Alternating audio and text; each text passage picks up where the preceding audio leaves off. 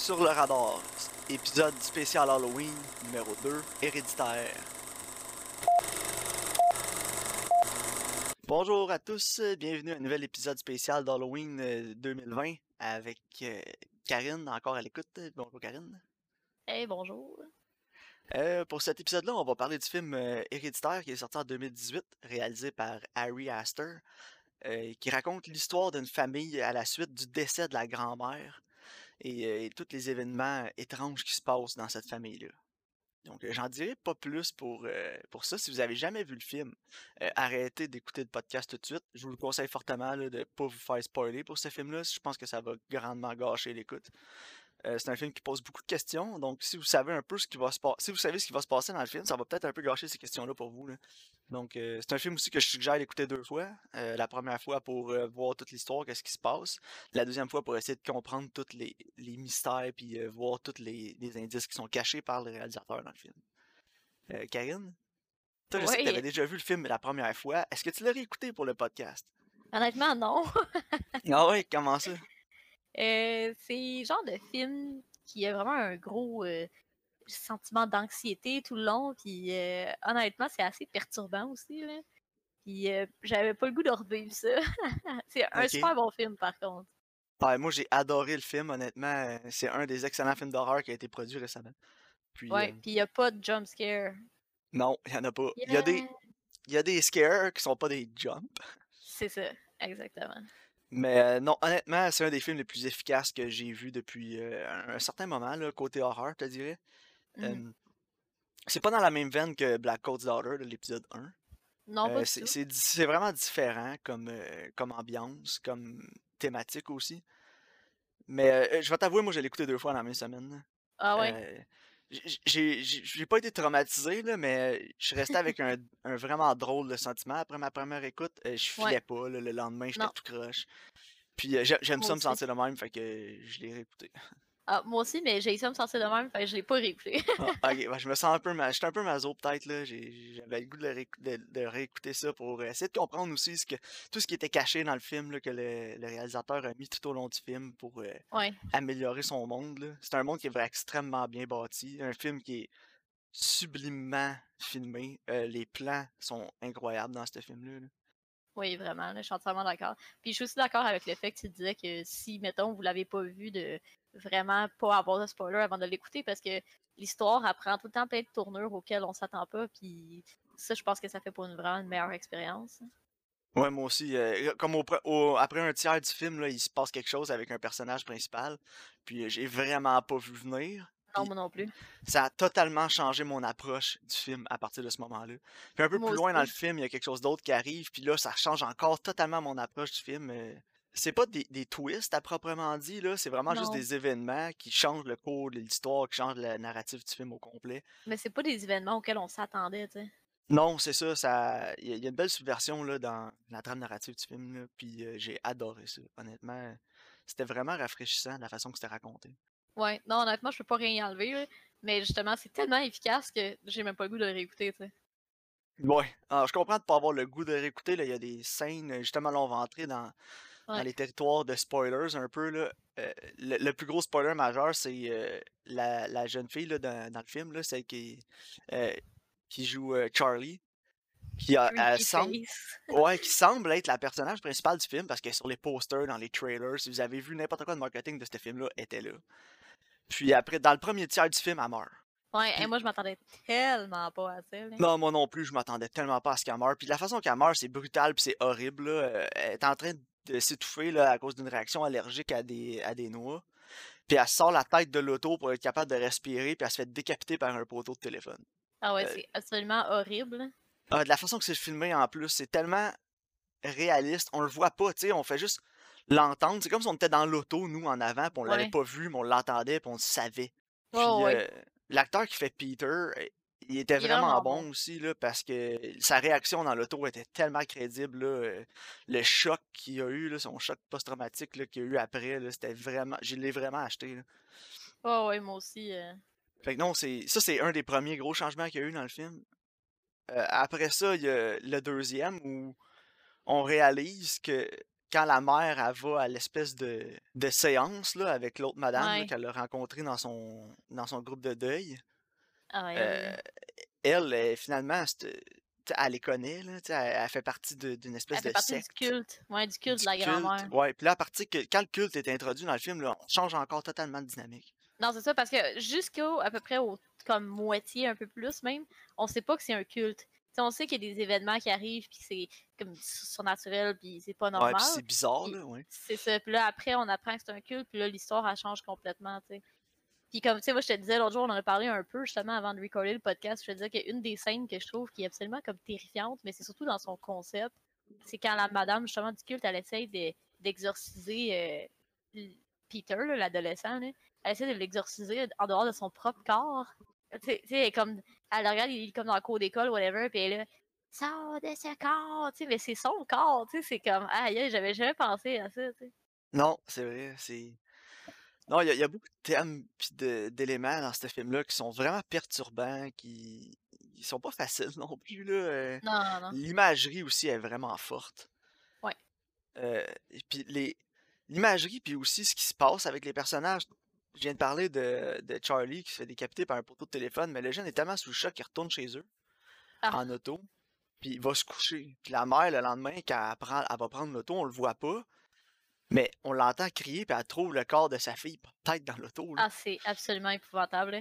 Fait que juste justement- cette idée-là, puis la façon que c'est réalisé, la façon que c'est amené, c'est comme si c'était toi qui, qui le vivais un peu, c'est épouvantable. Mais j'aime vraiment cette scène-là parce que la caméra elle reste focusée sur Peter dans sa Ouais. chambre, tu sais. Puis là, il entend sa mère qui est comme Hey, je vais aller faire des commissions, whatever. C'est comme. Puis la, la caméra elle reste sur lui, sur sa face.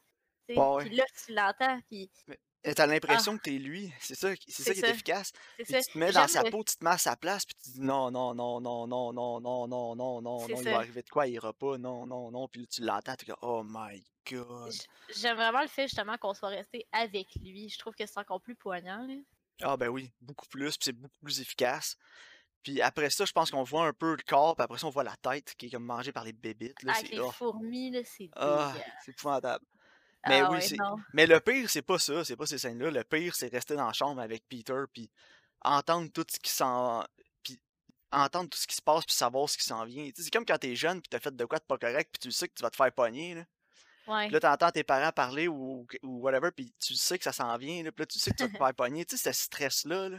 Ouais. oh, Ben là, c'est ça, mais fois mille, parce qu'il il a, il a tué sa soeur sans faire exprès, c'est un accident, mais... Oh my god. Cette Ouais, scène-là était tellement efficace, là. Vraiment.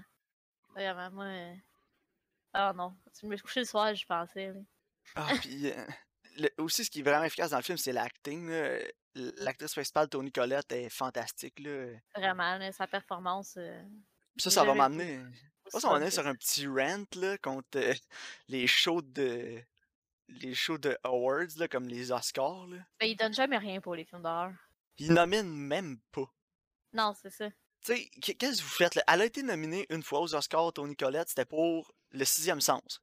Qui Mhm. est pas vraiment horreur, là, plus thriller, suspense. Ouais, c'est plus suspense. Mais qu'elle ait pas été nominée pour ce rôle-là, c'est absolument.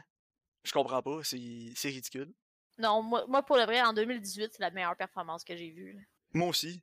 Puis, juste la scène, vous pouvez googler là, la scène de, de dîner, là, je pense que c'est marqué euh, Are You Okay Mommy, le, le Ouais. clip de la scène, qui est sur le YouTube de A24 qui a, qui a distribué le film.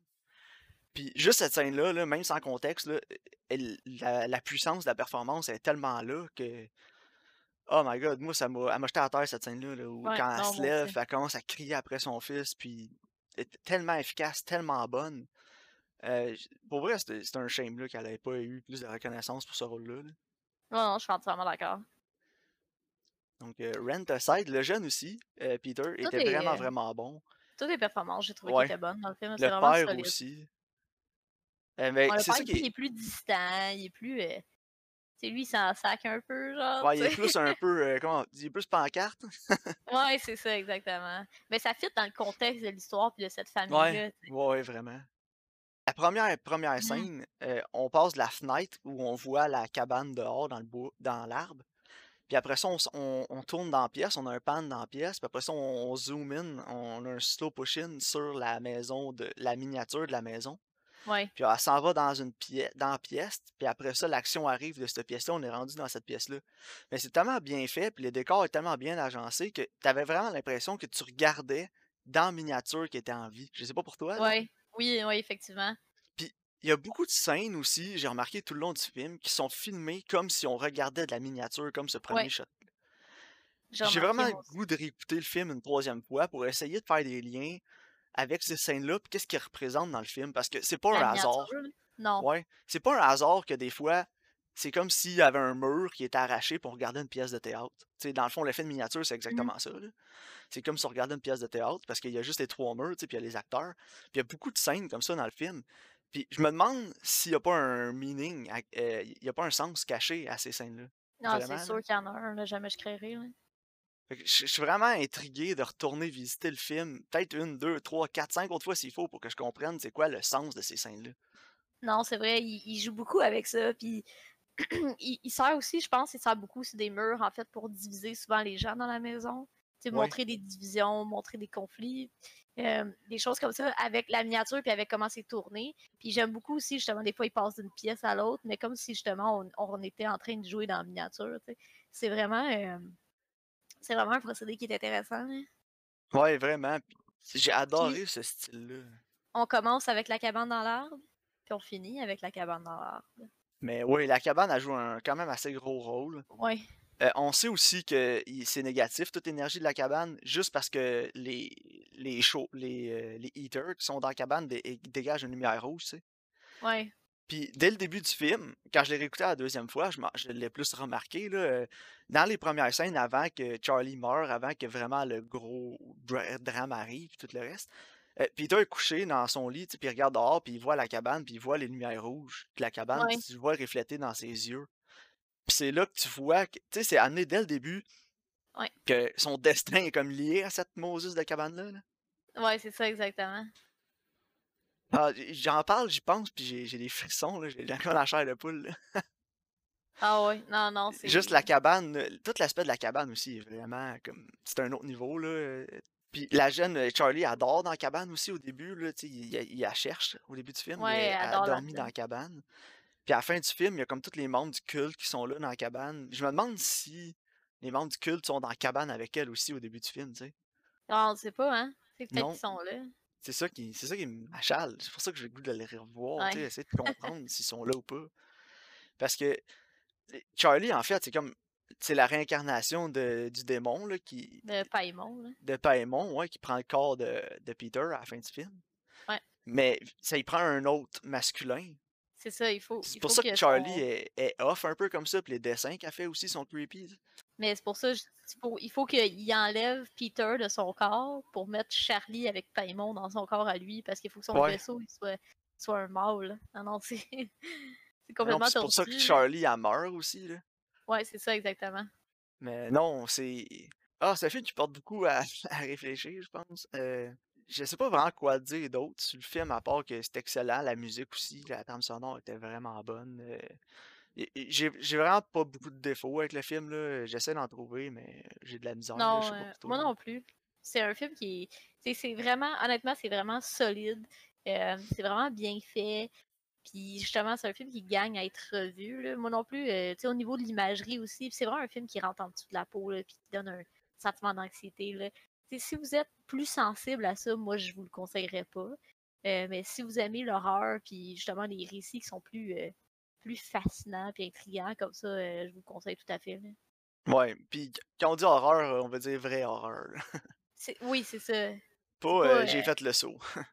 Non, c'est ça, exactement. Non, c'est je vais me coucher, puis ça reste avec moi, puis j'y pense, puis j'ai des frissons dans le dos, mais pas des bons. là. Non, non, c'est ça. Puis c'est le genre d'affaire que tu y penses, puis ça reste avec toi, là. Tu te couches là, puis là, tu y penses, t'es comme, oh my god, telle affaire, puis euh, tel plan, ça vient vraiment te chercher, là. Puis ça a aussi, ça a beaucoup de thématiques aussi qui, que t'as pas nécessairement, là, qui sont pas agréables. ça parle beaucoup de deuil, de conflits familiaux. euh, Ouais. tu sais, c'est toutes des choses qui sont assez lourdes. Un bon petit thème de décapitation aussi dans le film. Ouais, oui, effectivement, la décapitation, ça rentre beaucoup en jeu. Mais, tu sais, c'est déjà en partant, ça parle héréditaire, ça parle aussi de maladies mentales transmises de manière héréditaire, tu sais. Ouais, exact. T'as un gros sous-texte qui est avec ça aussi, tu sais. Les éléments plus traditionnels de d'horreur arrivent plus dans le troisième acte du film. Euh, coup que la mère euh, se fait comme posséder, là, si on veut, là, elle rentre dans- Mhm. Euh, là, là, il y a des éléments un peu plus traditionnels d'horreur, là, comme des fois elle se promène sur le mur ou on la voit dans le coin du mur en haut quand on Ah. n'est pas vraiment supposé la voir non plus. Il n'y a rien qui attire ton regard là-bas, mais si tu, te remets, si tu te mets à regarder autour de la pièce, là, tu vas la voir. Puis honnêtement, ça, fout la sais, ça, ça fait peur, ça fout la chienne parce que tu t'attends pas à ça. Là. Puis c'est pas euh, un gros bruit, là, un saut, puis là, euh, tu fais le saut. Ouais! Non, t'es juste. T'es avec Peter dans sa chambre, puis c'est un moment assez dramatique pour lui. Puis là, à un moment donné, ta voix dans le coin, tu- réalises qu'elle est là, tu fais Oh my god. Non, c'est ça, ça donne la, ça fout la chienne parce que au début, tu regardes Peter, tu sais, le, le, centre de ton, de ton frame, c'est Peter. Là, tu portes attention. Puis là, donné, ton œil se promène, puis là, oups, tu te rends compte qu'il y a quoi dans le coin. Il y, a- il y a beaucoup de détails comme ça. euh. Ah ouais, c'est tellement bien fait pour ça. Là. Ah, moi, honnêtement, écoutez-le, je peux pas recommander ce film-là assez. Euh, pour moi, ça serait un 9, 9.5 sur 10. Là. Ouais, moi aussi, je te dirais, c'est peut-être un, un 9, là. C'est assez solide, là. Ah oui, euh, honnêtement, Harry Astor, beaucoup de talent. J'ai vraiment hâte de voir ce qu'il a fait d'autre, notamment euh, Midsommar, que j'ai hâte d'écouter. Karine, je sais pas si t'as hâte de l'écouter ou pas, mais... Ben, j'ai hâte de le voir, mais en même temps, comme j'aime ça dormir, tu sais. Ouais, apparemment, il y a beaucoup de gore dans euh, Midsommar, là. Ouais. Puis les thèmes ont pas l'air faciles non plus, donc en tout cas, j'ai hâte de- d'explorer ce film-là. Ouais, je pense que Midsommar, c'est plus sur les relations euh, de couple, tandis qu'Héréditaire, c'est plus sur les relations familiales. là. Ouais. J'ai aussi hâte de voir si ça rentre euh, comme un peu dans une espèce de, de série avec Héréditaire. Parce qu'Héréditaire, on a le culte qui veut amener euh, Paimon. Euh, Mhm. Puis là, dans, dans Midsommar, si on lit la description, ils se ramassent comme dans une espèce de culte, eux autres aussi. Là. Ouais, Donc, mais je je pense sais pas pas que c'est si c'est un- culte. Ben non, je pense, pas que c'est le même culte, mais c'est peut-être un autre culte, parce que dans Héréditaire, c'est amené qu'il y a neuf de rois de l'enfer, puis Paimon, C'est serait un. Fait que je sais pas si c'est un autre culte qui vénère un autre roi de l'enfer. Dans Ouais. Midsommar. Il y a les neuf cercles de l'enfer aussi avec Dante. euh, Ouais. Comme la le film La neuvième porte avec euh, Johnny Depp. John Depp, ouais.